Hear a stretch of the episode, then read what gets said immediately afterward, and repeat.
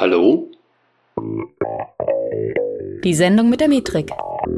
Der Webanalyse-Podcast mit Mike Bruns und seinen Gästen. Heute mit André Goldmann. Viel Spaß!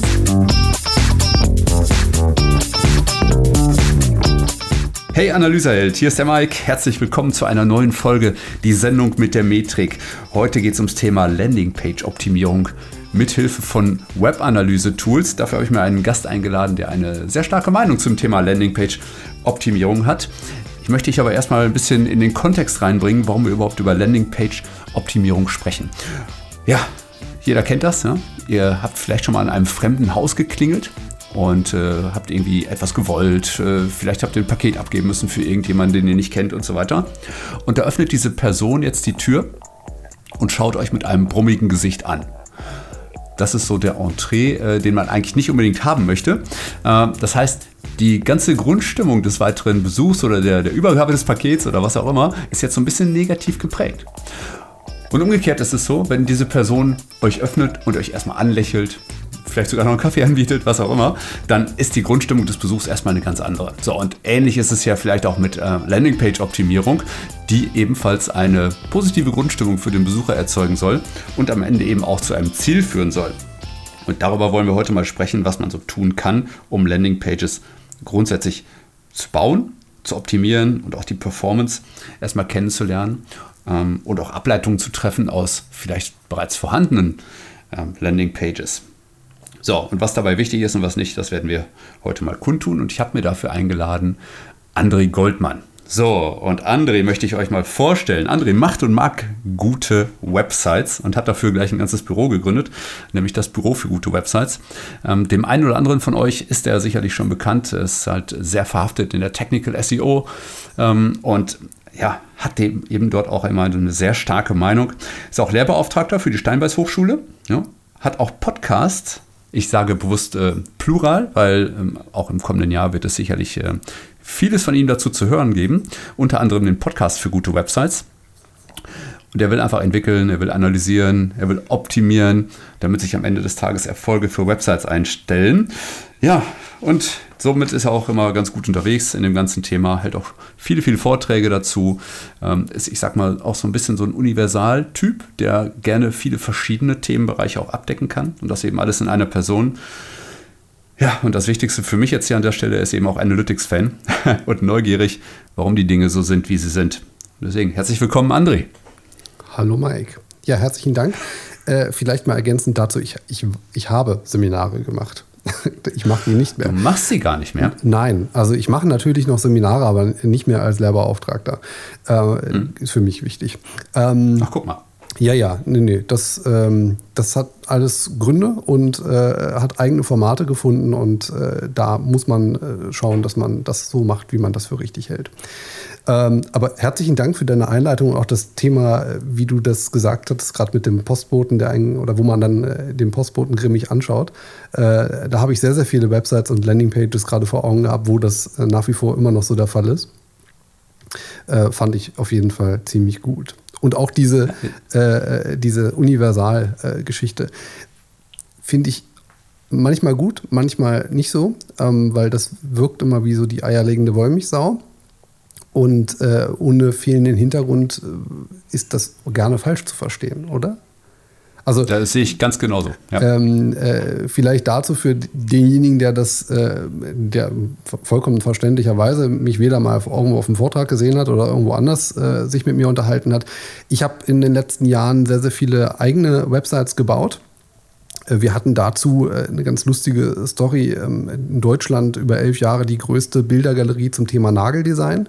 Das war vor Zeiten vor Pinterest und vor der hohen Verbreitung von Instagram. Und ähm, ähm, ein paar Zahlen zu nennen, 25 Millionen Seitenaufrufe im Jahr und äh, also da war schon ordentlich Bass drin und ähm, natürlich mussten wir da alles komplett selber machen. Also was heißt mussten? Wir wollten, weil wir einfach auch äh, da Gas geben wollten und, und, und eigene Erfahrungen sammeln. Und deswegen sind so viele Themen einfach auch auf meinem Tisch und mit solchen Themen habe ich mich einfach beschäftigt und ähm, Ich habe gestern erst eine, eine, Folge aufgenommen für meinen eigenen Podcast und äh, da kam es auch mal wieder vor. Ich mache das auch seit 96 und da hat man halt schon viele hm. Sachen gemacht. hm. ähm, ich halte es für gut, wenn man einen guten Rundumblick hat, weil ähm, bei Webanalyse geht es ja darum, auch einen Blick über verschiedene Kanäle zu haben, über die Performance von Websites, sie bewerten zu können und so weiter und unter anderem eben ja auch Landingpages grundsätzlich bewerten ähm, zu können. Und ähm, ja, aber André, äh, bist du denn über Nageldesign damals so Richtung Webanalyse gerutscht, dass du wissen wolltest, wie viel viele Aufrufe habe ich denn da? Oder was war so der Hintergrund für dich, in die Webanalyse zu kommen? Tatsächlich nein. Also zu dem Zeitpunkt, äh, äh, zu dem Zeitpunkt äh, habe ich das alles schon gemacht, ähm, weil auch das nicht das erste Projekt war und auch nicht, äh, ich sag mal, auch schon bevor wir die eigenen Projekte hatten, viele Jahre nicht für Kunden gearbeitet, sondern wirklich nur die eigenen äh, Projekte. Ähm, aber auch davor waren natürlich auch schon Kunden da, die schon von sich aus auch schon gesagt hatten, wir wollen wissen, wie das funktioniert, was, was wir hier bauen lassen oder was wir selber entwickeln. Und von daher war ich notgedrungen dazu, ja, äh, ja, wie sagt man, ähm, angestichelt, mich mit diesem ganzen Thema auch wirklich intensiv zu befassen. Ich habe ähm, einige Zeit so ein bisschen das vernachlässigt, das muss ich ganz ehrlich sagen, was ein bisschen daran lag, dass einige Projekte, wo ich mit integriert war, eher so diesen Datensammelwut hatten, statt tatsächlich damit etwas zu machen. Und ich habe dann irgendwann gesagt, nee, das kann es nicht sein, hier nur irgendwie Daten zu sammeln und äh, aber nicht so richtig daraus ähm, Schlüsse zu ziehen, was ich jetzt damit machen will. Weswegen ich zwar immer versuche, nach Möglichkeit und soweit man das eben auch darf, äh, Daten zu aggregieren, aber schon im Vorfeld mir Gedanken dazu zu machen, was will ich eigentlich mit denen erreichen. Also, weil es bringt mir alles nichts, wenn ich irgendwie Daten sammle und ähm, dann irgendwann mal mir Fragen stelle, ja, wie könnte ich denn jetzt Landingpage X oder Element Y auf meiner Website ähm, analysieren und, und vielleicht besser machen. Weswegen ich zum Beispiel, wenn ich jetzt eine neue Komponente baue für eine Website, schon von Anfang an auch die Analyse, das Analysekonzept für diese Komponente mitplane und dann auch gleich mit umsetze, sodass ich gleich weiß, was ich eigentlich verbessern kann wenn hm. ich dann online Was bin. bringt wie viel, warum? Hm. Genau. Und ähm, das, diesen Ansatz verfolge ich eigentlich bei allen Projekten, sei es jetzt eine komplette Website, sei es eine, eine, eine Optimierung oder eine, eine, komplette neue Komponente ähm, oder Funktion, nenn es wie du willst, ähm, weil ich einfach glaube, dass wenn ich keine Kennzahlen zu den jeweiligen Komponenten habe, ich sie auch gar nicht optimieren kann, weil was ich nicht messe, kann ich nicht optimieren. Und da sind wir eigentlich schon genau beim Thema. Ne? Genau. Ähm, Landingpage-Optimierung. Und Landingpage ist ja eine dieser Komponenten, die eine Website hat. Ich meine, es gibt erstmal unterschiedliche Sichtweisen darüber, was ist überhaupt eine Landingpage. Hast du da, hast du da eine für dich oder ja, äh, gibt es da vielleicht eine allgemeine Definition? Du hast das schon sehr, sehr gut gesagt. Äh, ich habe eine starke Meinung ähm, und äh, die vertrete ich auch zu allen Themen äh, und so auch, was die Definition einer Landingpage betrifft. Ich empfinde jede Seite, auf der ein potenzieller Kunde landen kann, ist für mich eine Landingpage. Weil jede Seite, die ich vernachlässige, also im Grunde jede URL, die irgendwo im Google-Index oder äh, sonst wo gefunden werden kann oder aufgerufen werden kann, ist für mich eine Landingpage. Weil das ist das Eintrittstor. Die Zeiten, dass die Homepage klassisch, äh, also die Startseite einer Website ähm, als erstes aufgerufen wird, die sind lange vorbei.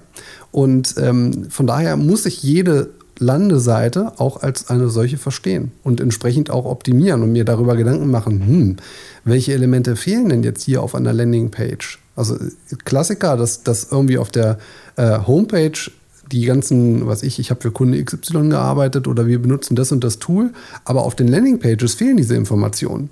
Obwohl die da eigentlich sein müssten, weil da der User als erstes landet. Mhm. Ja, und mhm. deswegen ist es für mich immer so, dass wenn ich eine, eine neue Seite baue, sei es auf gutewebsites.de oder eben auch für Kunden, dass ich komplett mehr Gedanken darüber mache, okay, in welchem Kontext kommt hier eigentlich ein User auf die Website drauf oder auf die Landingpage und was braucht er hier für Informationen, die dann aber auf der Startseite entweder nochmal bestätigend auch nochmal sind oder aber eventuell dort eliminiert werden aufgrund seiner User Journey, die er bei mir auf der Website vorgenommen hat. Hm. Letztendlich gilt ja immer das Prinzip, bau keine Websites, die kein Ziel verfolgen irgendwie, oder? Also ich meine, äh, so eine Nice-to-Have-Website, die äh, ohne jeden Sinn und Verstand angelegt wurde und überhaupt keinem Ziel dient, die brauchst du ja eigentlich gar nicht. Mhm. Dann gibt es ja auch keinen Grund für den Nutzer drauf zu gehen. Ähm, also so sehe ich das zumindest immer. Ich bin ähnlicher Fan dieses ähm, All Pages are Landing Pages äh, Prinzips. Ähm, ist natürlich immer die Frage, wie weit treibt man das. Ne? Und es gibt ja auch noch diese Unterscheidung zwischen, ich sag mal, diesem Prinzip, das wir beide sehr ähnlich äh, empfinden. Und dann gibt es ja auch noch dieses, ich sag mal, klassische, als Landingpage empfundene Prinzip, wo eben die Navigation ausgeblendet ist, wo die ähm, Website einzig und allein auf Conversion getrimmt wird mhm. an der Stelle ne? und äh, quasi alles Überflüssige in Anführungszeichen ausgeblendet wird. Und ich glaube, dass so eine, eine Mischform beider Prinzipien eine gute Idee ist oft. Ne? Dass man also schon einen starken Fokus auf ein Ziel hat mit einer Landingpage ja? und dementsprechend auch ähm, sag mal, die für die Conversion oder was auch immer man haben möchte auf der Website wichtigen Elemente einfach ganz klar und, und strukturiert sind. Hm? Ja. Und ähm, ja, dass es aber trotzdem natürlich auch irgendwo äh, im, im Kontext der gesamten Website stattfinden darf. Hm? Auf jeden Fall. Also da, da, da kann ich gar nichts ergänzen zu sagen, weil das sehe ich auch so. Das Einzige, was ich da immer nur zum, zum Nachdenken gebe, also sind so zwei Punkte. Ähm, zum einen äh, ergänzend sage ich immer, äh, zwar im SEO-Kontext, stell dir vor, du müsstest für jede URL, die deine Website veröffentlicht, an Google jeden Monat einen symbolischen Euro überweisen. Und dann würde man, wenn man so, was ich, eine kleine Website, was ich mit 500 URLs, und man müsste jeden Monat 500, 500 Euro überweisen, nur dass die Seiten im Index sind, da würde man sehr genau überlegen, erstens, welche sind das eigentlich? Und zweitens, die will man optimieren bis ins Ultimo, weil man ja jeden Monat dafür Geld bezahlt. Ja? Mhm. Also deswegen ist das immer, glaube ich, ein ganz guter Ansatz, wenn man sich mal darüber Gedanken macht, wie viel sind das eigentlich und um wie viel kann ich mich tatsächlich eigentlich so intensiv kümmern. Und äh, das andere ist, äh, das Beispiel, was du gerade gebracht hattest, mit den äh, klassischen, meistens im PPC-Bereich hat man das ja, dass man so Navigationen und so weiter ausbaut. Ähm, diese Erfahrungen, die man dort sammelt, das sind ja meistens ziemlich gute, was die, sag ich mal, den direkten Abverkauf angeht oder Lead-Generierung. Mhm. Einfach mal diese Erfahrung auch mit nutzen und in dieses normale Landingpage-Konstrukt überführen. Weil ich denke mir halt immer, ähm, warum sollte ich etwas eliminieren, um die Conversion in dem Channel zu verbessern, aber den anderen Channel, den lasse ich weiter so, wie er ist. Also für mich gibt es da keine Unterscheidung. Also ich verstehe den Ansatz und das ist auch, äh, ich meine, die Zahlen belegen es ziemlich häufig, dass natürlich, wenn man Elemente ausblendet, gerade so im Checkout-Prozess, dass dann einfach eine höhere Conversion Rate äh, vorhanden ist. Ähm, Checkout ist vielleicht nochmal ein ganz separater Prozess, ist weniger eine Landingpage. Aber wenn ich irgendwie warum sollte ich diesen Kanal isoliert betrachten? Also ich, ich glaube, man muss da einfach wirklich überlegen, okay, sind alle Informationen auf der Landingpage vorhanden, die, die auf einer auf eine ganz normal klassischen Organic-Suche, sage ich jetzt mal, ja, also warum, da würde man ja auch nicht auf die Idee kommen, irgendwelche Elemente auszublenden. Hm. Ja? ja, ich denke, du hast vollkommen recht mit dem, was du eben gesagt hast, dass nämlich der Kontext des Nutzers erstmal äh, auch berücksichtigt werden muss. Und ähm, dabei finde ich halt auch den zweiten Teil, den du eben auch gesagt hast, nämlich, ähm, dass man nur ja, dass man nur verbessern kann, was man auch misst. Ne? Mhm. Diese beiden Dinge in Kombination zu setzen, nämlich äh, zu verstehen, wofür ist ein Nutzer hier auf dieser Seite, was kann diese Seite leisten. Also kurzum, was ist das Ziel dieser Seite? Ist es jetzt Information, ist es Abverkauf, ist es ähm, äh, was, ein Zwischenstep irgendwo? Ja? Mhm. Also wofür ist diese Seite gebaut worden? Und dann die Seite so zu gestalten, dass sie diesem Ziel maximal dient, finde ich. Ja. ja. Das heißt, ich finde es am, am wichtigsten erstmal überhaupt das Ziel festzulegen für, für so eine Landingpage. Absolut richtig. Dann zu definieren, dann zu definieren, wie bauen wir die denn auf? Und ähm, ja, äh, jetzt müssen wir ja irgendwie Qualitätskriterien haben. Und natürlich sind wir hier im Webanalyse-Podcast. Ja. Das heißt, wir müssen ja irgendwie mal überlegen, wie, wie können wir denn Qualität überhaupt messen auf so einer Landingpage oder woran können wir das festmachen, dass eine Seite gut oder schlecht performt? Ja. ja in Bezug auf, also aus meiner Sicht jetzt, ja. Ähm, also mhm. auch da wieder auf unterschiedlichen Tools, sage ich jetzt mal, habe ich ganz unterschiedliche Ansätze, wie ich das messe. Ähm, also Im SEO-Bereich ganz klar, wie ist die CTR bei den Snippets im Vergleich zu Impressions. Wenn ich da halt sehe, ich habe, weiß ich, 11.000 Impressions in den letzten äh, zwei Wochen gehabt und sehe aber, dass die CTR einfach mal miserabel ist, dann muss ich daran. Ja, also daran kann ich schon messen, wie, wie die Qualität meines Snippets ist, was ja zu einer Landingpage dazugehört. Wenn ich jetzt aber mal von der reinen Landingpage als solches spreche, dann äh, muss ich mir erstmal überlegen, ähm, sind die Funktionen überhaupt dafür vorhanden, um Qualität messen zu können? Weil so das Thema Absprungrate, wissen wir alle, ist, ist nicht sehr, zumindest mal im, im Default, ist es nicht sehr aussagekräftig. äh, weswegen ich zum Beispiel sehr aggressiv auch mit Interaction-Events arbeite. Das ist vielleicht nicht jedermanns Sache. Ähm, für mich ist es aber teilweise so, dass wenn zum Beispiel jemand bei mir auf den Podcast-Landing-Pages den Player bedient, dann kriegt der sofort ein, da wird ein Event, ein Interaction-Event ausgesandt, weil ich halt sage, okay, jemand, der sich den Podcast angehört hat oder ihn gestartet hat wenigstens, das ist das Ziel der Seite. Auch wenn der die Seite sofort wieder verlässt, aber für mich ist das ein, kein Abbruch. Das ist halt sehr, sehr individuell. Ähm, Natürlich muss man da auch wieder schauen, dass man sich nicht eventuell irgendwelche Statistiken kaputt macht, weil wenn man natürlich eine aggressive, ähm, ich sag mal, Event-Taktik verfolgt oder Strategie, wie, mhm. wie, ich sie eben anwende, da fehlt mir vielleicht die ein oder andere Information, wie vielleicht die Absprungrate dann trotzdem ist, sage ich mal, auch die, die, die reelle. Ja, auch wenn jemand natürlich jetzt im Podcast-Player gestartet hat, aber nach fünf Sekunden die Seite wieder verlässt, dann ist es jetzt auch niemand, der mir wirklich was gebracht hat. Ähm, Weswegen ich äh, da zum Beispiel nochmal einen zweiten, ähm, ähm, zweites Ziel mit auf der Seite habe. Also das erste Ziel ist natürlich, die, den, den, den Podcast gestartet zu haben. Ähm, wenn du aber 20 Sekunden auf der Seite warst, dann, dann kommt so ein, so ein kleines Overlay, ähm, wo ich dir anbiete, äh, sofern du ähm, den Podcast auch in Zukunft hören möchtest, dass du dich eben für den Newsletter anmelden kannst und dann kriegst du entsprechend die Newsletter-Episoden zurückgeschickt. Mit dem, mit dem Ansatz eben zu sagen, okay, jemand, der sich auf einer Website einen Podcast anhört, der hört ihn wahrscheinlich nicht, ähm, wahrscheinlich in Anführungszeichen, nicht in, in einem Podcatcher. Jedenfalls nicht, wenn er sich den wirklich lange dort anhört. Vielleicht ist es, gibt es auch immer so zwei, zwei verschiedene Typen. Es gibt die, die Podcatcher haben, aber vielleicht erstmal im Netz gucken, oh, was ist das eigentlich für ein Podcast, höre ich mir erstmal an. Ähm, ich gehe jetzt zumindest mal, also das ist gerade mein aktueller äh, Testszenario, äh, ähm, ich gehe gerade davon aus, jemand, der sich auf der Website das anschaut, wie kriege ich den dazu, dass ich ihn zu einem regelmäßigen Hörer mache? Weil ich, ich sag mal so, jemand, der, der sagt, ich will das hören und der abonniert es und Podcatcher nutzt, der wird das wahrscheinlich auch dann, sage ich mal, von sich aus machen, hoffe ich doch jedenfalls. Ähm, aber die Chance, ihn eventuell nochmal in ein, in ein weiteres Ziel reinlaufen zu lassen, nämlich die, das, äh, die, die Anmeldung für den Newsletter, das ist, glaube ich, eine, eine ganz äh, schöne Geschichte, wenn man eben so, so äh, vorbereitete Conversions hat, wie eben Podcast gestartet, die dann auf das eigentliche Ziel, nämlich für Newsletter angemeldet, einzahlen. Und mhm. das ist zum Beispiel so ein Punkt, den ich sehr, sehr gerne messe. Das ist jetzt mhm. mal ein Beispiel. Ja. ja? Ähm, ja. Das ist, äh, also das, ich finde mal so, so, so die Qualität einer Landingpage zu messen, ist sehr, sehr pauschal ganz schwer zu beantworten. Ähm, weil es immer auf die Funktionalität der Seite jetzt drauf ankommt. Wenn ich jetzt mal davon ausgehe, dass hier vielleicht die eine oder andere Agentur auch zuhört, in dem Podcast. Ähm, so habe ich es ja ähnlich bei mir zum Beispiel drauf, gutewebsites.de, dass ich auf jeder Landingpage unten ein Formular habe. Da gibt es bestimmt den einen oder anderen, der sagt, das ist übertrieben. Jemand, der Kontakt aufnehmen will, der wird schon den Weg zum Kontaktbereich finden. Ich sehe in meinen Daten, dass das bestimmt so wäre. Ich sehe aber auch, dass die Conversion deutlich höher ist, seitdem ich ein Formular auf jeder Seite drauf habe. Was aber am Ende immer dazu führt, wenn ich lediglich als Ziel ein Lead hätte, dann hätte ich relativ in Anführungszeichen wenig Conversions, wenn ich nicht Mikro-Conversions bei mir eingerichtet hätte. Also wie zum Beispiel hat mindestens 80 Prozent nach unten gescrollt. Also wenn ich einen Tag Manager habe, dann kann ich ja solche Sachen mittlerweile relativ einfach implementieren. Wer die Zeiten vorm Tag Manager kennt, der wird wissen, ohne viel JavaScript ging da gar nichts, äh, wenn man sowas wissen wollte.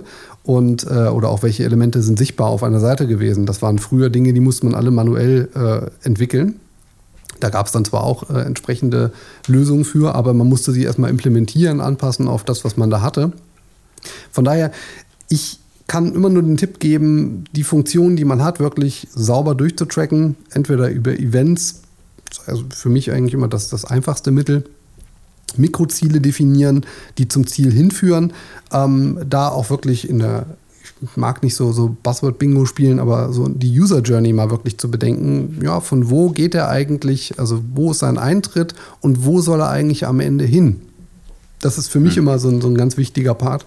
Ähm, ein Thema, mit dem ich mich jetzt momentan beschäftige, ist äh, strukturierte Daten von der Website mit in die Webanalyse einfließen zu lassen über benutzerdefinierte Metriken und Dimensionen.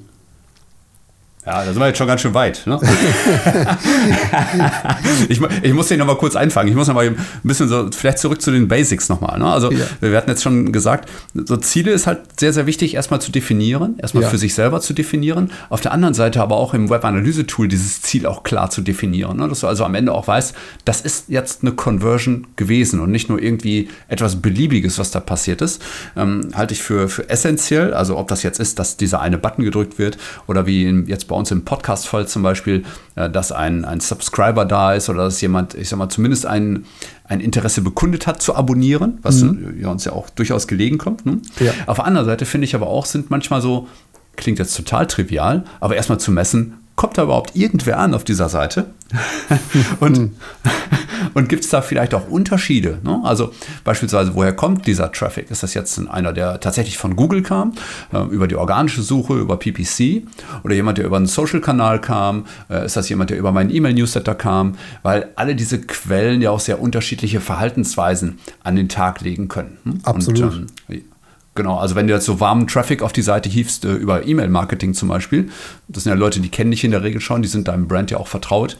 Wenn die auf der Seite landen, verhalten die sich in der Regel ganz anders. Also irgendwie so wie gute Bekannte. So, da reicht dann manchmal so ein Hallo und ich bin wieder weg und dann hat man alles gesagt. Ähm, jemand, den man aber noch nicht kennt, möchte man vielleicht viel mehr erzählen und äh, den möchte man vielleicht noch irgendwo anders hinführen. Hm? Und das dann eben auch, da führt es eben auch wieder zurück zu dem Punkt, den du vorhin schon erwähnt hattest, ganz klar zu wissen, wofür und dann in welchem Kontext steht diese Seite jetzt für den Nutzer. Und äh, dementsprechend erstmal zu gucken, kriege ich den Traffic überhaupt, den ich haben möchte? Hm? Mhm. Ähm, ist ja durchaus auch, wenn du so in Richtung, wie kann ich spätere Leute nochmal wieder bewerben zum Beispiel. Ne? Also ähm, ja. auch Thema Remarketing da reinzubringen, will ich jetzt gar nicht groß aufmachen, das Fass, aber ist ja, eine, ist ja eine Möglichkeit, dann auch später den Leuten nochmal wieder zu sagen, hey, das war, äh, war doch toll, dass du da warst, äh, komm doch gerne wieder. Hm? Absolut ja. richtig. Auch da helfen, hilft natürlich der Tech-Manager wunderbar. Ähm, ich, ich bin da vollkommen bei dir. Ähm, und äh, tatsächlich ist das eine Sache, die ich leider immer wieder beobachte, egal in welcher Größe des Unternehmens, sind die einfachen Dinge werden nicht richtig gemacht. Oder gar nicht. Also das, das finde ich eigentlich noch viel erschreckender.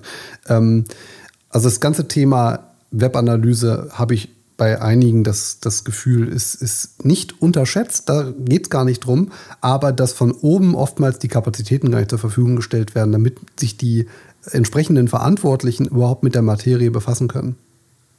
Und ich glaube, das ist was, ähm, wo auch wir im Büro uns regelmäßig mit auseinandersetzen müssen, äh, warum wir uns nur mit Websites auseinandersetzen und warum wir von Optimierung von Websites sprechen. Ganz einfach, weil es gibt so viele Dinge da zu erledigen. Das ist so ein breites Feld und ich, jeder, der, der hier zuhört, der wird aus dem Stegreif fünf Websites nennen können, die optisch und auch funktional nicht gut sind. Und äh, also da gibt es so viel zu tun und auch in der Webanalyse fangt, wie du richtigerweise schon sagst, fangt bei den Basisgeschichten an, Datenqualität. Also wir wissen ja beide oder auch einige, die zuhören, UTM-Tracking äh, sauber zu integrieren, ist ja schon bei einigen nicht ganz so einfach. Oh ja, das äh, trifft auch das Thema der Quellen, das ich gerade schon mal erwähnt hatte. Ne? Das genau. War, ähm, das, das können viele tatsächlich nicht gut abbilden. Ne? Das also, klar wollen alle ähm, Quellen sauber zuordnen, alle wollen wissen, wie gut und wertvoll ihre PPC-Kampagnen sind, aber insbesondere wenn es so in den sozialen Bereich geht, also wenn du bei Facebook Ads schaltest und dort mhm. keine UTM-Parameter an deine, an deine Anzeigenlinks dran setzt, dann hast du halt verloren, ne? weil du, du, kannst einfach die Performance auf der Website zumindest nicht mehr sauber auswerten oder in einen Kontext mit anderen Quellen stellen. Das heißt, du weißt nicht, wie wichtig deine ähm, Facebook-Ads-Kampagnen gegenüber den äh, Google-PPC-Kampagnen zum Beispiel waren. Ne? Oder äh, an anderen Stellen, wo du wirbst oder wo du vielleicht auch nicht wirbst. Und, äh, deswegen, das ist total basic und man kann es aber gar nicht oft genug erwähnen. Gebe ich dir komplett recht.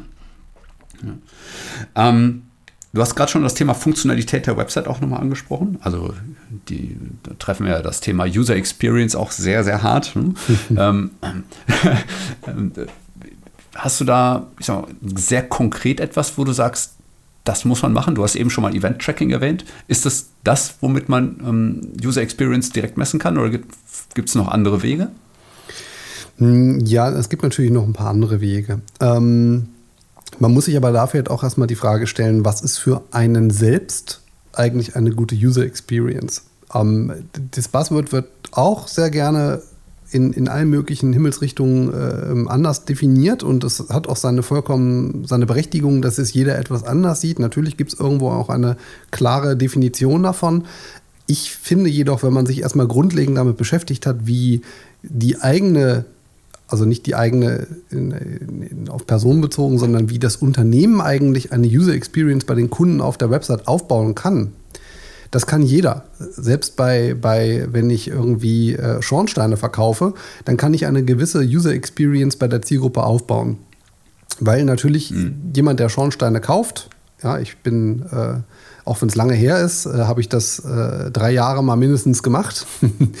ähm, und äh, auch da weiß ich, dass man äh, als, äh, wenn ich jetzt einen Heizungsbaubetrieb habe, dann sind da einfach ein gewisser Schlag von Menschen, die da arbeiten und äh, da gibt es eine gewisse, äh, sag ich mal, einen gewissen Duktus, wie man mit den Leuten sprechen und umgehen sollte, ähm, der eben anders ist, als wenn ich irgendwie äh, Studien verkaufe. Ja, also mit solchen Leuten spreche ich schon mal ganz anders und die muss ich ganz anders auf der Website abholen als eben einen Heizungsbaubetrieb.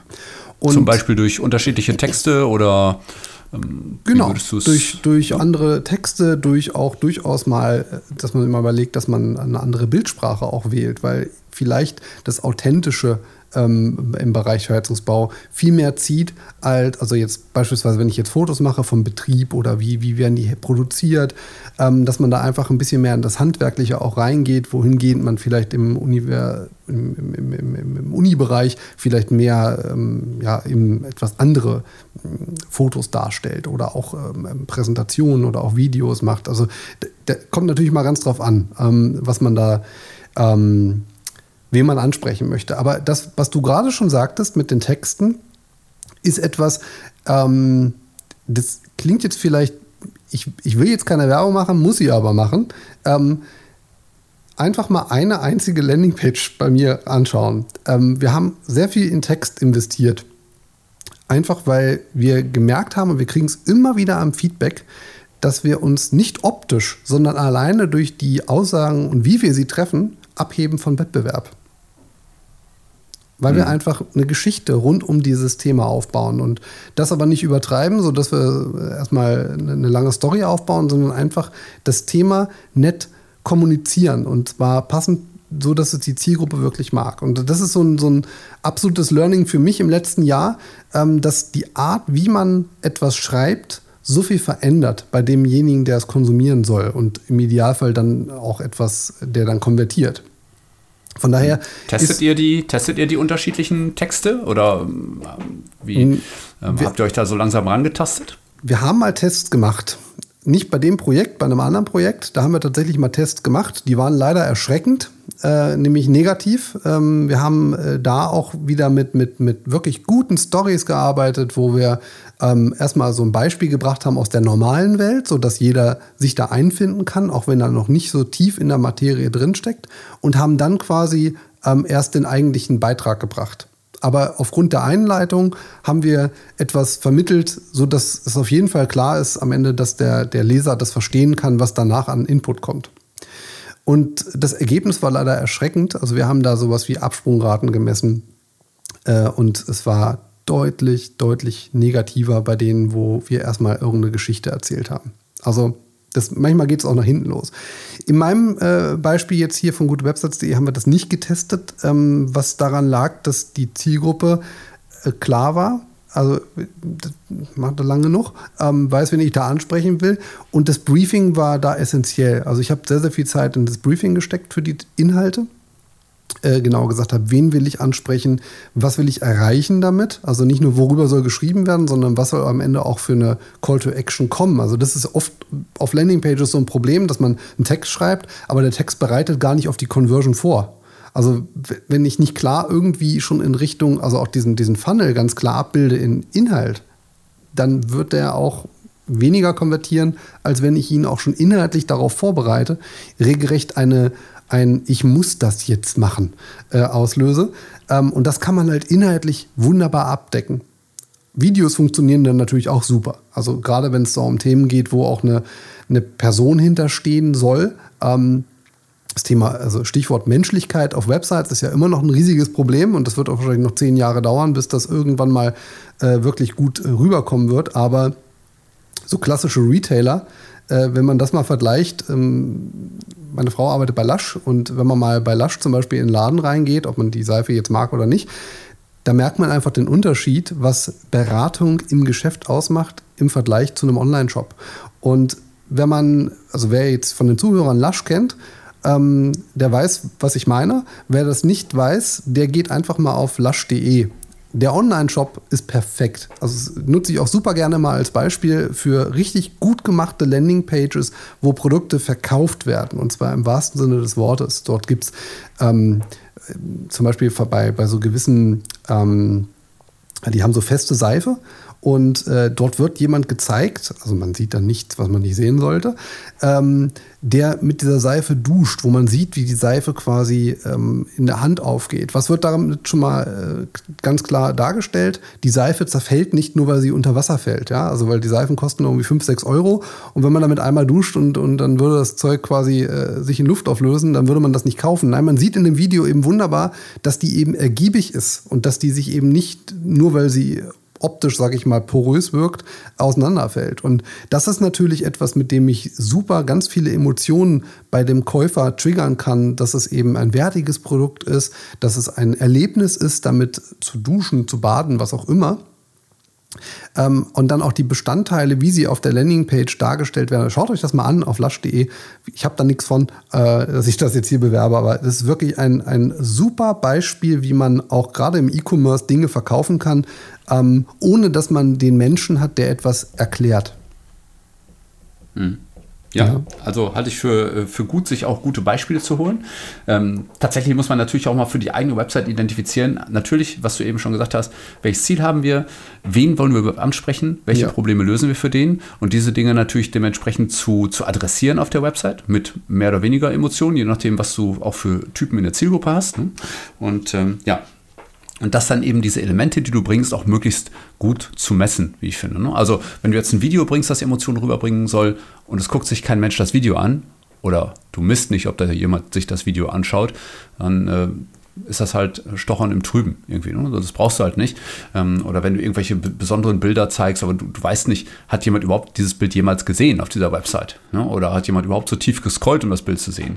Ähm, dann vielleicht auch mal andere Teste, ähm, äh, Tests zu fahren, ne? ob, ob das eine Bild besser konvertiert am Ende in Anführungszeichen als das andere. Ne? Absolut richtig. Auch da, auch da hast du gerade ein super Beispiel ge genannt. Ähm, äh, auch da haben wir Tests gemacht, äh, dass wir geschaut haben, äh, ob ein Video eher kontraproduktiv ist ähm, in Bezug auf die Conversion. Also es machen ja viele, die, die haben einen, einen Blog oder ein Magazin, Ratgeber, wie man es auch immer nennen möchte. Und äh, dort wird dann einfach mal irgendein Video von YouTube integriert, ähm, was irgendwie inhaltlich reinpasst. Und ähm, wenn man sie nicht selber produziert, dann, dann, sieht man das einfach mal häufig, dass irgendwelche Videos genommen werden, weil man da irgendwie Mehrwert schaffen möchte. Das, was aber dann selten passiert, ist, dass man mal misst, wie viele Leute eigentlich abspringen, nachdem sie sich das Video angesehen haben. Und das haben wir eben gemessen und es war äh, eben schon sehr erschreckend, wie viele Leute sich den Beitrag durchgelesen haben bis zu diesem Video. Die Call to Action ist natürlich deutlich weiter unten, äh, was ich Kommentare oder was auch immer, Newsletter-Anmeldungen, was auch immer für eine Conversion dein, also du Hörer mit deinem Magazin hast. Ähm, und da sind viele abgesprungen, nachdem sie sich das Video angeschaut haben, weil das Video einfach mal alles ausgesagt hat, was man wissen musste. Und äh, das ist natürlich dann durchaus ein Negativbeispiel, also eine Negativ-Conversion. Ähm, wo wir auch leider schon bei einem Problem sind von Analytics, dass das manchmal nicht so gut abzubilden ist. Also da muss man dann schon sehr, sehr viel auch in der Entwicklung da reinstecken, dass man eben an diese Daten rankommt. Ähm, aber das war mal ein, ein, ein sehr, sehr äh, so, so, so, ein Augenöffner, ja, dass man eben nicht einfach nur, weil man es kann, irgendwas embedded, weil man vermeintlich der Meinung ist, man muss das jetzt irgendwie integrieren, weil man sonst nicht State of the Art wäre. Also solche Sachen wirklich beachten. Ja, und ich, ich gebe dir komplett recht, wenn du sagst, out of the box ist ein Web-Analyse-Tool erstmal nur halb so viel wert. Ne? Das heißt, du kannst zwar einfache Dinge messen wie, wie Seitenaufrufe, aber damit hört es eigentlich schon fast auf. Ähm, das heißt, sobald du hingehst und wirklich speziell Webseiten optimieren möchtest für den Nutzer, dass der einfach sich wohlfühlt ne? Ähm, und damit natürlich letztendlich auch Conversions äh, nach oben treibst, dann ähm, musst du eigentlich die, die Zwischensteps messen. Da musst du diese, diese Events messen, die zur Conversion hinführen sollen am Ende. Und ähm, ja, also du merkst schon, äh, es gibt so ein paar Dinge, die darfst du auf gar keinen Fall vergessen, nämlich dich erstmal mit auseinandersetzen, wofür ist die Website da, wen willst du ansprechen und was muss derjenige tun, um sich im Laufe seines Besuchs bei uns einer Conversion, äh, welcher Art auch immer, dann tatsächlich zu nähern. Und äh, ich finde ja, da müssen wir jetzt auch das Thema äh, Segmentierung einfach auch nochmal reinbringen. Absolut. Weil viel, viele halten sich ja dann immer mit den Durchschnittswerten auf, die, die in ähm, Webanalyse-Tools dann immer in den oberen Zeilen der Tabellen stehen ähm, und gucken dann, ob da irgendwas rauf und runter gegangen ist. Aber ich finde so die, die, die wichtigste Information, die findest du immer erst dann, wenn du tatsächlich schaust, ähm, was haben die verschiedenen Nutzergruppen denn getan. Also ganz gleich, ob das jetzt, ob du dir Nutzer anschaust, deren Geschlecht mal männlich und mal weiblich ist und da schon mal eine Unterscheidung findest oder ob das jetzt unterschiedliche Gerätekategorien sind, die auf deiner Seite ankommen, also ob es ein Mobile war, ob jemand mit einem Desktop-PC bei dir war oder was auch immer, da dann wirklich in die Tiefe zu gehen und Nutzer auseinanderzuhalten und dort zu schauen, haben die Nutzer, für die ich die Website gemacht habe, haben die das getan, was ich mir erwünscht habe? Ähm, und vielleicht auch dann zu hinterfragen, warum die Dinge so sind, wie sie sind. Hm? Mhm, mh. Also auch das ist ein super äh, Punkt, den du gerade nennst. Also Segmentierung ist ein so dermaßen mächtiges Werkzeug und oft leider unterschätztes Werkzeug. Ähm, ein Tipp, den ich da vielleicht noch zu geben kann, derjenige, der demografische äh, Daten freigeschaltet hat, da einfach mal Segmente anlegen auf eure Zielgruppen auf Basis von dem Geschlecht. Also äh, Weib, Weib, Weiblein wollte ich gerade sagen, weiblich oder, oder männlich. Und äh, dann auch mit unterschiedlichen Altersstrukturen da mal reingehen, weil dann sieht man nämlich auch schon ziemlich gut, ob die eigentlich die Zielgruppe, die man wirklich ansprechen möchte, ähm, bei uns sind das zum Beispiel vorrangig Frauen zwischen Ende 20 bis Anfang 40, so die Kante. Die müssen bei uns performen. Weil das sind die meisten, mit denen wir zu tun haben.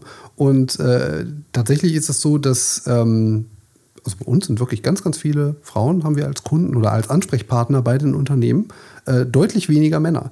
Und ähm, das, da muss natürlich die Website auch für optimiert sein. Und äh, das könnte ich aber nicht rauskriegen, wenn ich einfach mir die rohen Daten so anschaue sondern das kriege ich nur raus, wenn ich segmentiere und äh, mir dann entsprechend angucke, wie bedienen die eigentlich die Website, gibt es Absprungraten, äh, die auffallen auf Basis von diesem Segment. Und da kann man schon teilweise sehr, sehr skurrile Geschichten äh, sehen. Also wir haben zum Beispiel eine Absprungrate mal gehabt von, äh, ich glaube, um die 30 Prozent bei den Frauen, in, genau in dieser Altersklasse. Und die Männer sind zu 80 Prozent abgesprungen. Also da, muss man, da, da habe ich auch mich gefragt, okay, was ist denn hier jetzt passiert? Ähm, und ähm, eine Lösung habe ich im Übrigen noch nicht gefunden. Ich habe das auch jetzt nicht so intensiv äh, betrachtet, weil wie gesagt, die Zielgruppe ist tatsächlich so eher in diese Richtung. Aber das wäre zum Beispiel mal so ein, so ein Punkt, wo ich auf jeden Fall schauen würde, weil das ist schon äh, ein krasser Unterschied, ähm, wo man eigentlich auch hinterher sein sollte. Hm. Es war jetzt aber nicht so, dass du ein Bild auf der Website hattest, das explizit für Frauen äh, gedacht war, wo du dann so blinzelnd in die Kamera geschaut hast. Mhm, ja, dann, dann wäre das wahrscheinlich eher umgekehrt. Ähm, aber ähm, ich habe tatsächlich fast keine, äh, also ich habe, glaube ich, ein Foto auf der ganzen Website und das ist meistens äh, unten in der, im, im Call-to-Action-Bereich, nämlich ich. Ähm, Ansonsten versuche ich Grafiken und Fotos so gut es geht zu vermeiden. Weil, also wir arbeiten super gerne mit Text, weil das, das, das transportiert das. Oder eben mit Video. Aber äh, bei Bildern ist eh immer so eine Geschichte. Also das habe ich ganz häufig, diese Diskussion, dass man ja, wenn man eine Landingpage hat, unbedingt ein Bild irgendwo integrieren muss. Und für mich ist immer so das Thema, ähm, also wenn ich dann immer frage, okay, was für, was für ein Bildmaterial haben wir, was steht, ist denn vorhanden? Und äh, spätestens, wenn ich dann höre, naja, dann gehen wir halt zu Stockfoto oder zu Fotoja, dann äh, fange ich mit meinem Monolog an, ähm, der da heißt, dass man äh, sich bitte mal Gedanken dazu machen muss, wie oder was für einen Zweck ein Foto eigentlich hat. Also die Zeiten, in denen wir ein Foto integrieren, nur wenn man ein Foto integrieren muss, weil irgendein SEO das mal erzählt hat, dass man ja mal Bildmaterial braucht, äh, um dann Alttext zu, zu pflegen.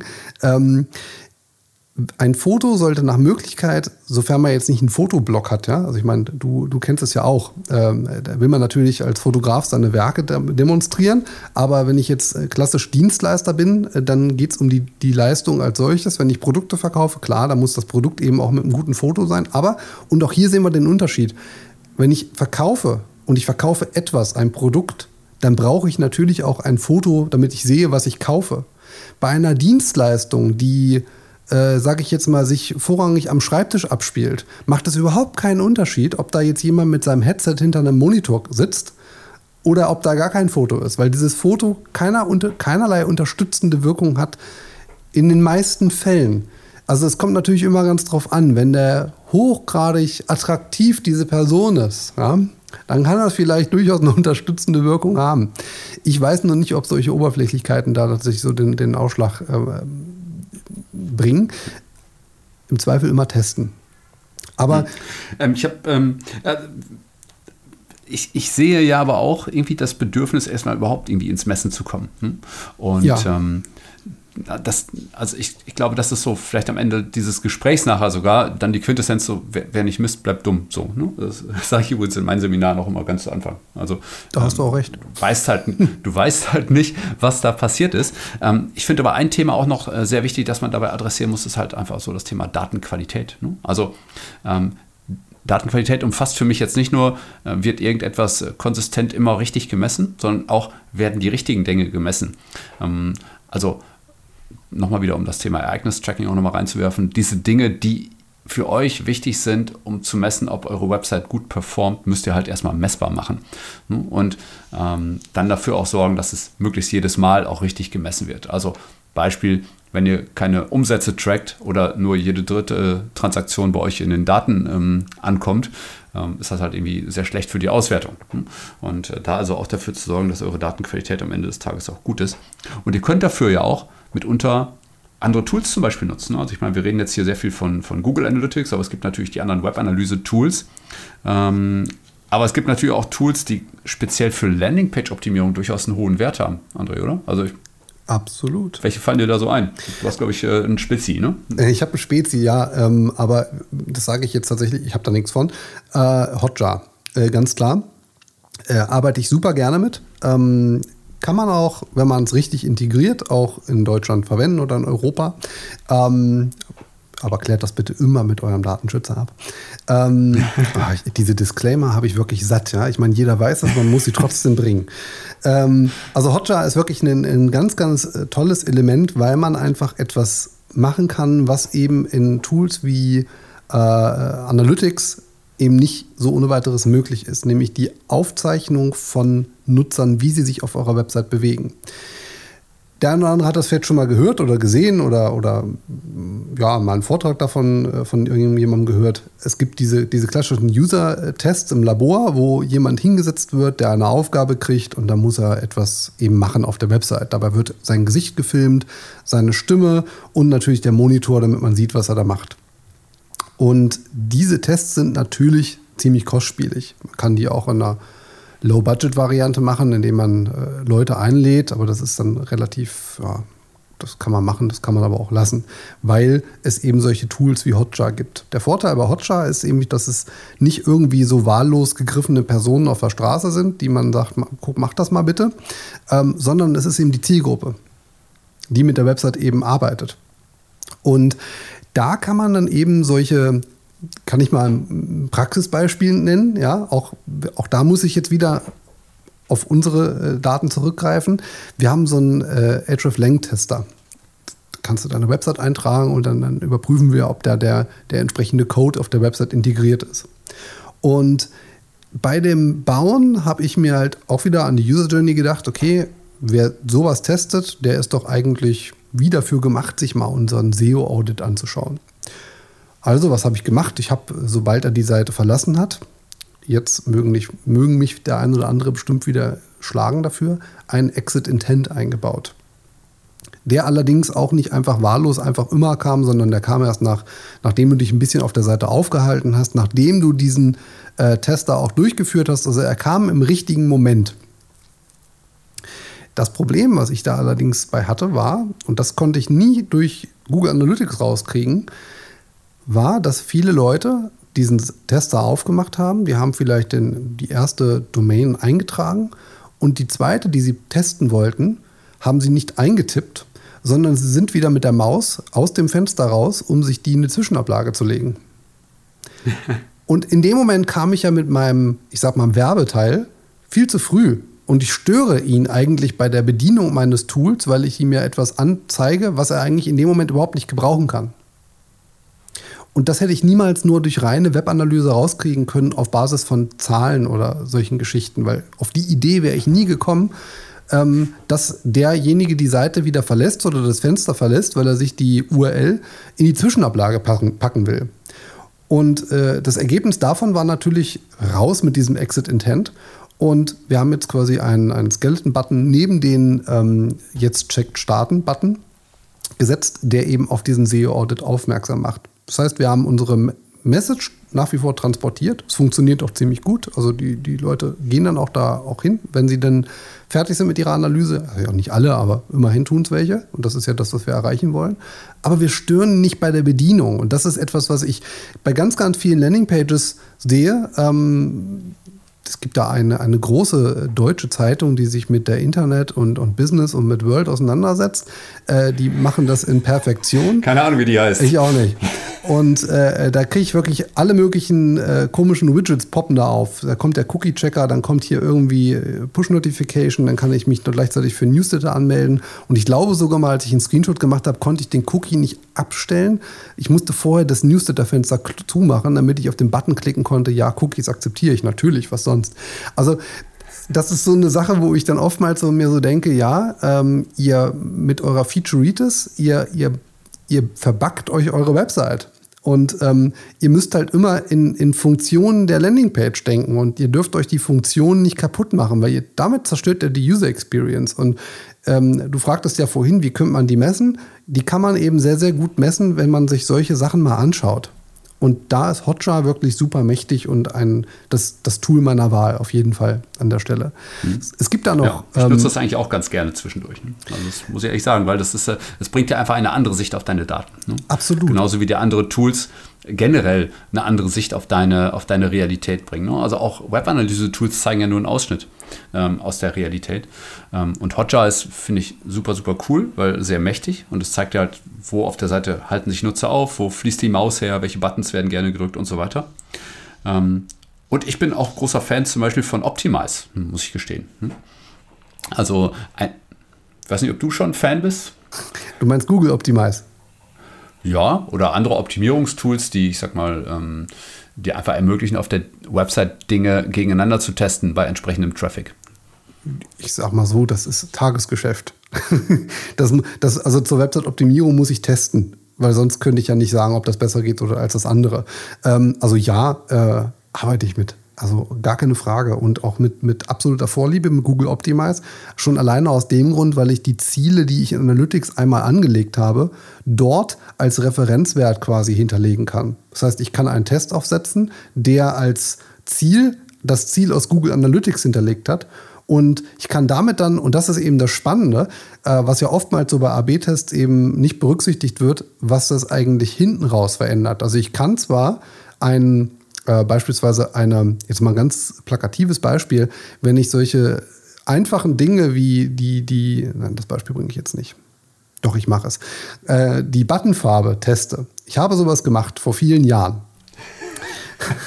Oh ja, ich ahne, was kommt. Ja. Ähm, das war ein Preisvergleichsportal und äh, da haben wir auch äh, entsprechend, also da hast du definitiv die Farben testen müssen. Also weil einfach, das hat einen Unterschied gemacht.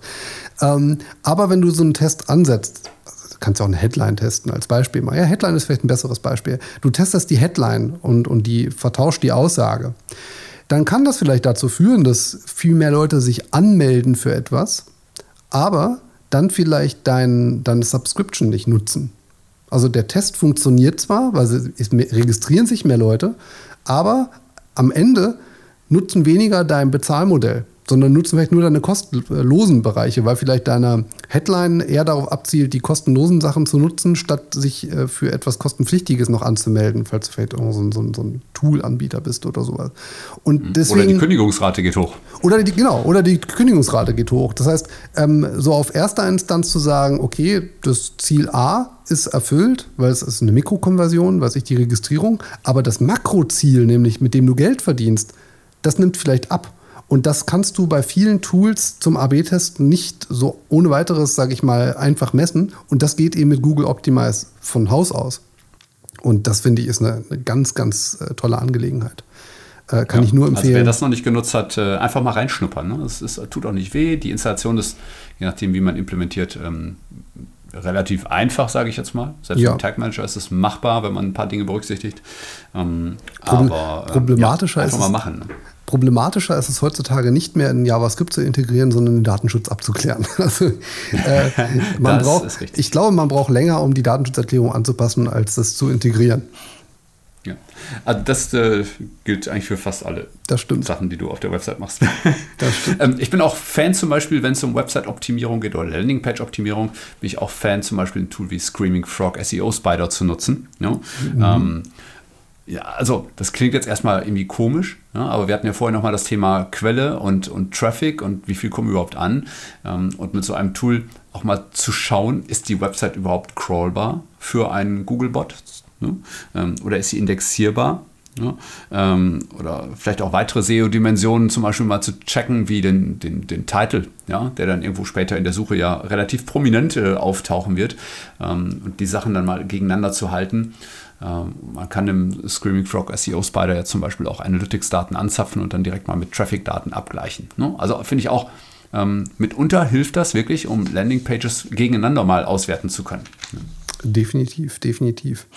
Ähm, nö.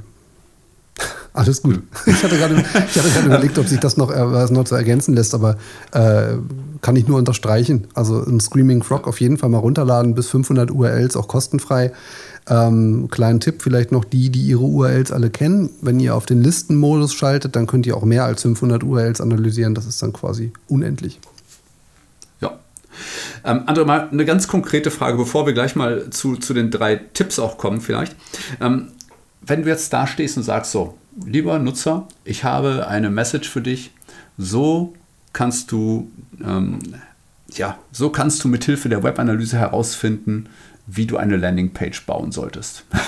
Oh. ähm, könntest du auf die Frage eine konkrete Antwort geben? Meinst, meinst du, äh, das lässt sich so einfach herunterbrechen? Ist provokativ, ich weiß. Nö, die ist nicht provokativ, die ist nicht einfach zu beantworten. Weil ich hm. tatsächlich, ähm, ich, lass mich ein bisschen ausholen. Wenn es darum ja. geht, eine Landingpage neu zu bauen oder zu konzipieren, dann gucke ich mir natürlich die Webanalysendaten an.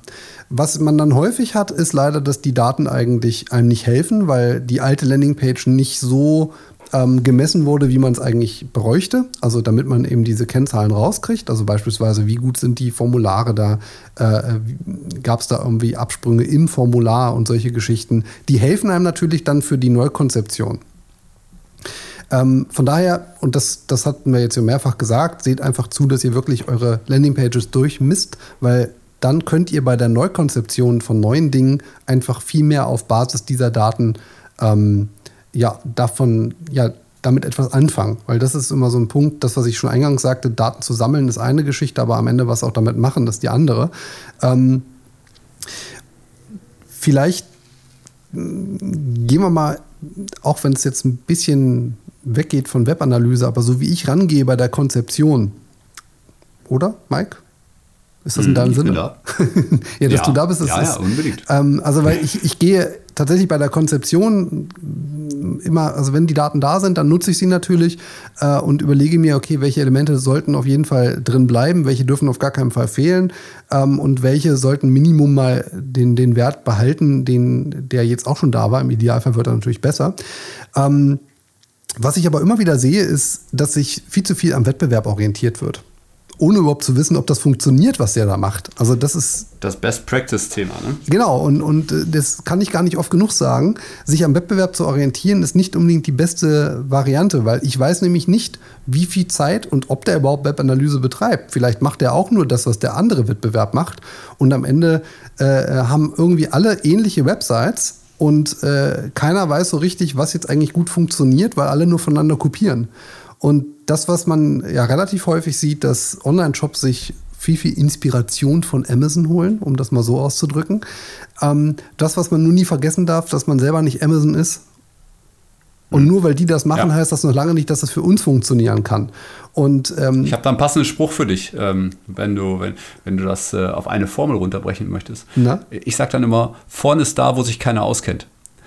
Ja. Das ist gut. Weil wenn du, weil, wenn du nämlich langfristig deinem Wettbewerb hinterherrennen willst, dann musst du es genauso machen. Dann musst du ihn immer nur kopieren. Ja? Wenn du nicht grandios viel besser in der Sache bist, ähm, und das bedeutet in der Regel etwas zu tun, was der Wettbewerb eben nicht macht, ähm, dann wirst du dadurch ihn nicht überholen können. Ne? Das heißt, wenn du Amazon hinterrennen möchtest und langfristig, ich sag mal, äh, Position 2 von hinter Amazon sein möchtest, dann musst du Amazon hinterherrennen.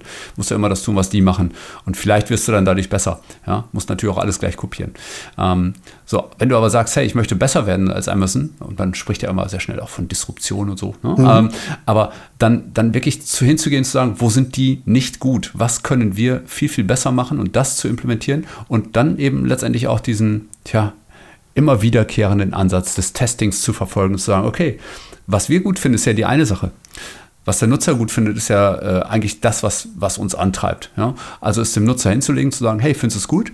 Und der Nutzer beantwortet das dann und wir können es ablesen aus der Webanalyse, zum Beispiel indem er sein Nutzerverhalten ändert, weil wir etwas verändert haben auf unserer Website. Und dann können wir entscheiden, ist das für uns eine positive Veränderung gewesen oder nicht. Oder nehmen wir unsere Änderung wieder zurück, äh, weil vorher war es irgendwie besser. Also dann auch den Ansatz zu verfolgen, entweder ich gewinne oder ich lerne. Ne? Mhm. Ähm, und nicht, nicht irgendwas als Niederlage einzu, einzustampfen, sondern immer zu sagen, okay, jetzt habe ich verstanden und das für die nächste Landingpage wieder zu nutzen. Und das kannst du halt immer wiederkehrend, ähm, ja, finde ich, find ich, ansetzen. Absolut richtiger Ansatz. Ähm, das auf jeden Fall. Und das passt auch wunderbar zu dem äh, letzten Punkt, den ich immer wieder sehe, der da nicht so richtig gemacht wird in der Konzeption, dass alleine schon das Wort Konzeption für mich, so wie ich Seiten baue, ob jetzt für mich oder für, für Kunden, viel zu starr ist. Ähm, weil das, das hat schon so, Konzeption hat schon sowas, äh, äh, wir machen das jetzt einmal und dann bleibt das so. Äh, mhm. Statt zu sagen, wir machen jetzt einen, einen, einen, MVP, ja, also erstmal einfach einen kleinsten mhm. Nenner, der einfach gut funktioniert, wo wir erstmal sagen, okay, wir sammeln jetzt erstmal Informationen, wie das hier eigentlich genutzt wird und verbessern dann immer Stück für Stück die Seite mehr. Ähm, also viele machen ja klassischen Relaunch. Den würde ich nicht mehr durchführen weil ihr schmeißt damit erstmal viele Website-Daten weg, die ihr habt, viele Erkenntnisse, die ihr habt, weil oftmals die Seiten dann ganz anders funktionieren, weil dann wird ja meistens auch alles, wir machen ein neues Informationsarchitekturkonzept, alles neu. Ähm, aber statt zu sagen, ich tausche mal die Navigation aus und teste da mal ein neues äh, Konstrukt, ich teste mal den Formularbereich neu aus, da habt ihr zwei riesige Vorteile. Eure Website kann nie alt werden, weil ihr immer in Bewegung seid. Und zum anderen habt ihr einfach die, die Möglichkeit zu reagieren. Und das ist, glaube ich, ein Punkt, der, den man relativ häufig sieht, dass Seiten gebaut werden und nach fünf Jahren oder vier Jahren ist dann irgendwann mal ein neuer Head-Off in der Firma und dann gibt es einen Relaunch, weil das, was so mal der Alte aufgesetzt hat, ja so nicht funktioniert. Und das ja. ist, glaube ich, ein Punkt, der muss man einfach mal beiseite schieben und mal das Ganze etwas ich mag das Wort nicht so sehr, weil, weil es ist mir zu sehr in, in, in, zu sehr bassig, aber agil, Agilität. Ja, mhm. Also das kann ich nur erreichen, wenn ich eben auch mal weggehe von diesem, wir machen mal ein paar Entwürfe und äh, so könnte unsere neue Landingpage aussehen, statt einfach mal es zu bauen und zu testen, statt erstmal lange und breit etwas zu diskutieren, weil da haben wir ganz, ganz viel Bauchgefühl oftmals, was da so mit, mit schwebt, statt einfach mal zu sagen, wir schmeißen das hier in den Ring und testen das mal durch alles durchtesten, jede Idee, die irgendwo im Raum ist. Wenn man eine gewisse Menge an Traffic hat, geht das. Also um das von meiner Seite nochmal so zum Abschluss zu bringen, ich, hab, ähm, ich bin großer Fan davon, ähm, also ich sage dann immer, in Control zu sein. Das heißt, ich möchte definieren, ähm, was auf der Seite passiert, damit ich eine entsprechende Änderung provoziere mit, mhm. mit meiner Seite. Ja? Ich möchte einfach die Kontrolle darüber haben, wie gut meine Website performt und es nicht einfach dem Zufall überlassen. Und letztendlich ist dann, ist dann ohne Testing einfach nichts mehr zu machen.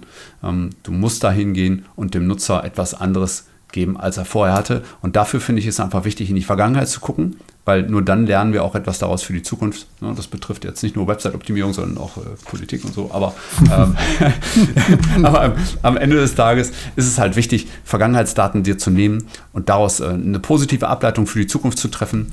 Ähm, ja, und wie, mit welchen Daten letztendlich das geschieht. Hauptsache, dass irgendwelche Daten dabei eine Rolle spielen, dass du am Ende irgendwo Messpunkte hast, dass du sagen kannst, okay, ich, ich habe verstanden, ich höre dem Nutzer zu. Das ist eine der, der meist unterschätzten Dinge ähm, äh, bei der Website-Optimierung, weil wir, wir glauben immer, wir optimieren die Website immer nur für uns und für die Conversion. Tatsächlich sollten wir sie immer für den Kunden optimieren und dem natürlich vorher erstmal zuhören, ähm, ob er das, was wir da ihm hingesetzt haben, überhaupt schon mal gut fand oder ob er es grottig fand oder was auch immer.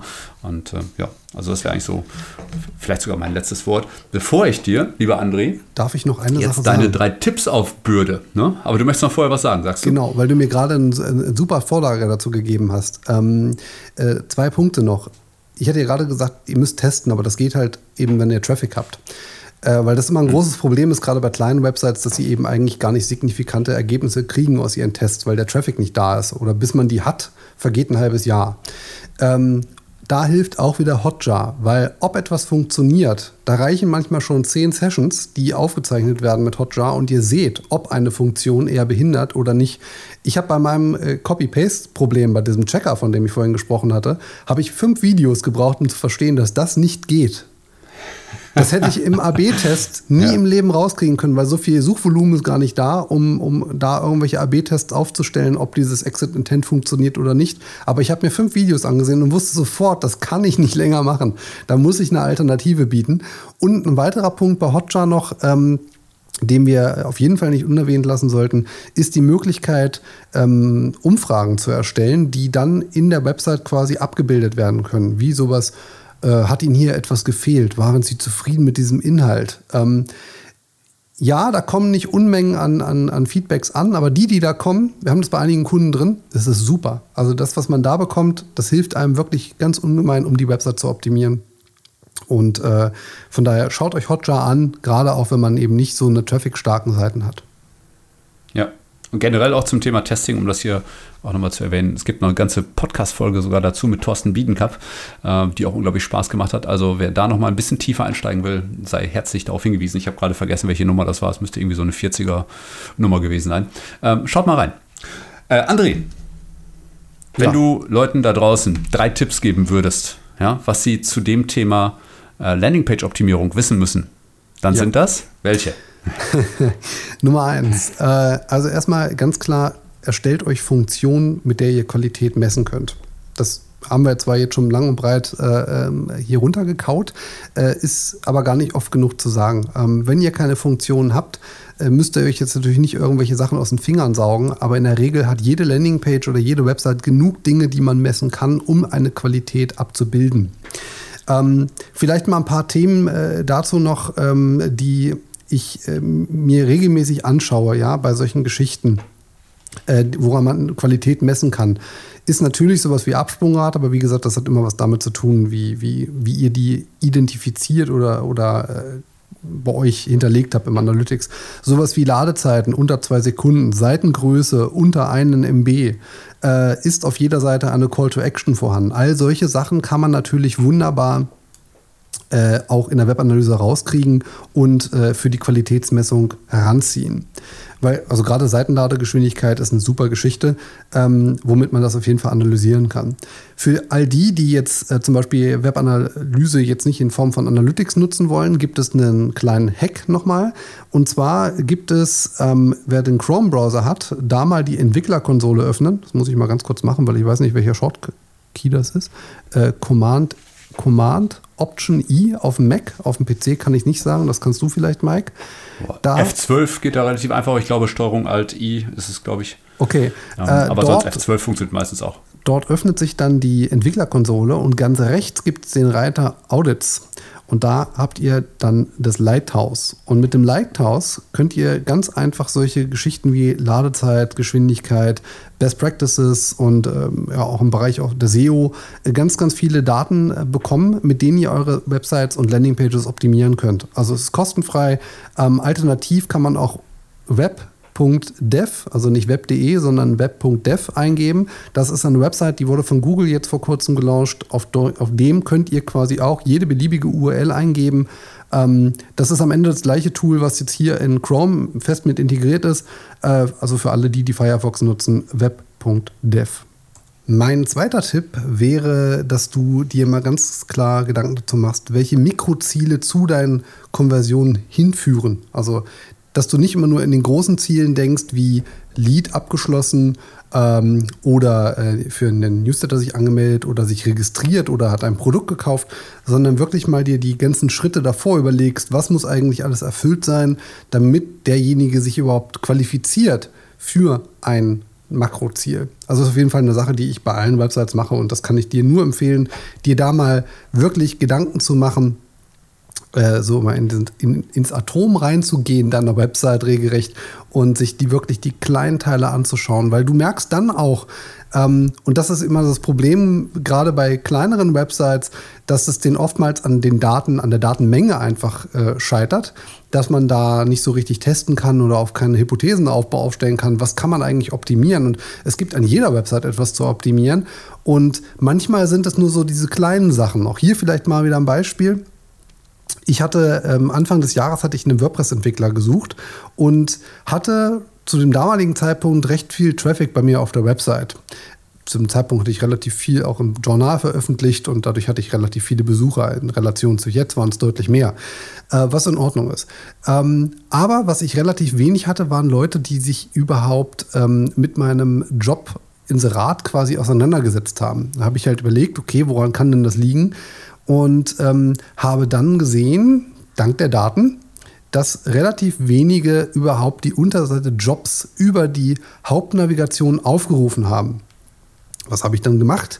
Ich habe den Reiter Jobs einfach mal als einen Hauptmenüpunkt ins Menü integriert und zack hatte ich mehr Besucher auf meiner Job Description Seite und hatte mehr Bewerbungen. Und das kann ich eben nur dann auch rauskriegen, wenn ich eben zum Beispiel Events auf die Hauptnavigationselemente raufpacke, weil dann sehe ich nämlich, was wird wie häufig angeklickt und kann entsprechend auch entsprechende Optimierungsmaßnahmen treffen. Also das wäre so mein zweiter Tipp. Und als dritten ist eine Sache, die, die kann ich dir nur raten. Das mache ich auch regelmäßig für unsere Projekte und auch teilweise bei Kundenprojekten. Die Kunden wissen das dann aber auch, ist sich eine Zweitmeinung zum Projekt- oder Analyseansatz zu holen. Du kannst es auch Mentorship nennen. Ähm, ist auf jeden Fall eine Sache, die sich sehr, sehr lohnt. Ähm, da einfach mal so eine Zweitmeinung sich zu holen. Du kennst das vielleicht von, wenn du was hast am, am Rücken äh, und ein Arzt, der sagt zu dir, na, die Wirbelsäule, die ist kaputt, die müssen wir operieren, dann holt man sich eine klassische Zweitmeinung. Und das kann ich dir bei einer Website auch nur empfehlen, dass wenn du eine Idee hast, wie du etwas besser machen kannst und du hast die Möglichkeit, jemanden aus deinem Netzwerk nochmal anzuspingen, ob der dir da zu deiner Idee noch ein paar Impulse geben kann, dann nutzt diese Chance und ähm, versuche da einfach noch mehr rauszuziehen, um deine Website langfristig besser optimieren zu können. Ja, das äh, sind sehr schöne Tipps, wie ich finde. Also gerade dein letzter, ich finde, das ist auch sehr oft unterschätzt. Ähm, kommt ja auch immer ein bisschen darauf an, wer da jetzt gerade so in Charge ist, was Google Analytics äh, oder Webanalyse grundsätzlich angeht. Ne, und äh, wer da die zweite Meinung auch braucht oder ob man sie intern im Team auch schon findet, wenn man jetzt ein Team um sich herum hat. Ne? Ähm, aber das ist sehr, sehr, sehr wertvoll, äh, mit anderen zu sprechen, die eine völlig andere Sicht der Dinge haben. Und, und das ist ein Punkt, also ich, ich ich versuche Tipps zu geben von Dingen, die wir machen oder die ich gemacht habe. Ja? Und äh, gerade so das Zweitmeinungsthema ist aus zweierlei Gründen ganz wertvoll. Ähm, ich mache das relativ häufig im Bereich von kompletten Website-Relaunches, dass ich quasi als Controller mitlaufe. Das heißt, ich habe keinen aktiven Part bei diesem Relaunch, also keinen operativ aktiven Part, dass ich irgendwas baue oder ich sage jetzt mal sinngemäß verkaufe als Dienstleister, und der Kunde aber auch oftmals, also es gibt natürlich die, die Portale bauen, die haben eine entsprechende Erfahrung, die wissen, was sie brauchen, aber bei denen ist auch Webanalyse auf einem ganz anderen äh, Level, als das vielleicht beim klassischen Mittelständler ist. Ähm, und für die bin ich dann so ein bisschen das Bindeglied zwischen dem Menschen, der eine Website betreibt, und der Agentur, die ausführt. Weil oft in den Unternehmen gar nicht die Kompetenzen sind, ähm, um zu verstehen, was verkauft mir hier die Agentur eigentlich. Weil die bauen auch mhm. gerne mal für das eigene Portfolio. Und ähm, da sich da so, so, so, so einen Baustein dazwischen zu setzen, der ganz neutral etwas beurteilen und auch verifizieren kann, dass das, was er bekommt, auch das Richtige ist, hat sich leider oft genug gezeigt, dass es genau das Richtige war, das einzusetzen. Und ob das jetzt ein Relaunch ist, ob das jetzt eine, nur mal so ein Impuls ist, was man vielleicht machen kann, ich glaube, das ist eine Sache, da, da kann man nur von profitieren und äh, hilft auf jeden Fall, um das, was man macht, besser zu machen. Ja, boah. super, super Worte, würde ich sagen. War das schon dein Schlusswort? Ich weiß es gar nicht. Aber auf jeden Fall klang das fast so und ich fand, äh, es war ein sehr schönes Abschlussstatement vor allen Dingen. Weil das ist, das ist etwas, was, was ich da draußen auch immer wieder erlebe, dass die Leute so ein bisschen orientierungslos oft sind, was Webanalyse angeht. Alle haben das hehre Ziel, damit zu arbeiten, aber keiner weiß so richtig, wie er damit starten soll, weil die Ausbildung im Unternehmen auch oftmals gar nicht da ist äh, und sich dann auch mit Leuten zu unterhalten, die diesen Weg schon gegangen sind oder ähm, da Input leisten können, ist ähm, so, so wertvoll. Und das mache ich ja selber auch noch. Weißt du, ich, ich keiner aus der Webanalyse denkt, er weiß schon alles. Und deswegen, also mir ist immer sehr daran gelegen, immer noch mehr zu erfahren. ja. Ich bin halt ein neugieriger Typ. Ich möchte es einfach wissen. Nein, nein ich, das, das hoffe ich natürlich auch und das weiß ich auch. Nein, ich hoffe doch, es gibt niemanden, der meint, alles zu wissen. Also das ist. Ja, das Punkt. hoffe ich auch, ja. Das hoffe ich auch. Ähm, Leider gibt es die. Ja. Deswegen fand ich auch die letzte Folge bei dir sehr, sehr interessant mit dem äh, Tagging Manager, glaube ich, hieß sie so ähnlich. Ja, ja? mit Ingo, ja. Genau. Ähm, das ist natürlich äh, toll, wenn man das äh, sowas schon implementiert hat, aber das hatte eben nicht jedes Unternehmen. Und ja, ist ich, leider noch nicht die flächendeckende Realität. Das ist, das ist richtig. Und ich glaube, das dauert auch leider noch, also das heißt leider, kommt immer ganz drauf an, was man so macht. äh, solange ich sehe, wie wenig Webentwickler in Unternehmen tätig sind und wo Websites immer noch outgesourced werden, sehe hm. ich das noch in weiter Ferne. Also, ja, weil einfach, das ist eigentlich so ein Baustein, der viel, viel tiefer integriert sein muss im Unternehmen, das ganze Thema Online. Ähm, das hat man beim Marketing schon nicht so ganz auf die Kette gekriegt, als es noch, äh, sag ich mal, nur das klassische, die klassische Werbung gab. Ähm, aber ich finde, in der heutigen Zeit, gerade wo so viel online einfach geht, sollte man natürlich sich Fachleute holen, wann man sie braucht. Und man kann auch nicht alles in-house abdecken und man sollte auch nicht alles in-house abdecken. Ähm, gerade auch um Befindlichkeiten nicht irgendwie zu zerstören. Aber ähm, so gewisse Themen sollten einfach mal gesetzt sein. Ich glaube, das war, ähm, das war das Schlusswort. Ich, ich denke auch. Und ich finde, äh, ein schöneres kann es nicht geben in diesem Fall. André, hab vielen, vielen Dank für deinen vielen Input, den wir, den wir jetzt hier hören konnten zum Thema äh, Landingpage-Optimierung und woran man da so denken muss. Ich könnte mir vorstellen, dass der eine oder andere jetzt erst nochmal reinhören muss und dass ich da auch vieles von notieren muss, was wir da jetzt besprochen haben. Aber ich glaube, es ist viel Wertvolles dabei gewesen. Ähm, jetzt gar nicht so die Tool Wars, die wir hier gespielt haben, aber äh, als vielmehr so das, das Denken, was so hinter der Optimierung eigentlich stehen sollte. Und ich glaube, das ähm, wird vielen auch wiederum bisschen weiterhelfen. Und deswegen das herzlichen Dank, André. Gerne. Und ähm, ja. Dazu wollte ich auch anregen. ja, das ist gut. Okay, lieber Hörer. Ja, also jetzt ran an die Landingpage-Optimierung. Ja, eine bessere Gelegenheit als heute, wo du äh, so viel Input bekommen hast, äh, bekommst du wahrscheinlich in diesem oder nächsten Jahr äh, nicht so schnell wieder. Ja, ich freue mich, dass du dabei warst und würde sagen, bis zum nächsten Mal.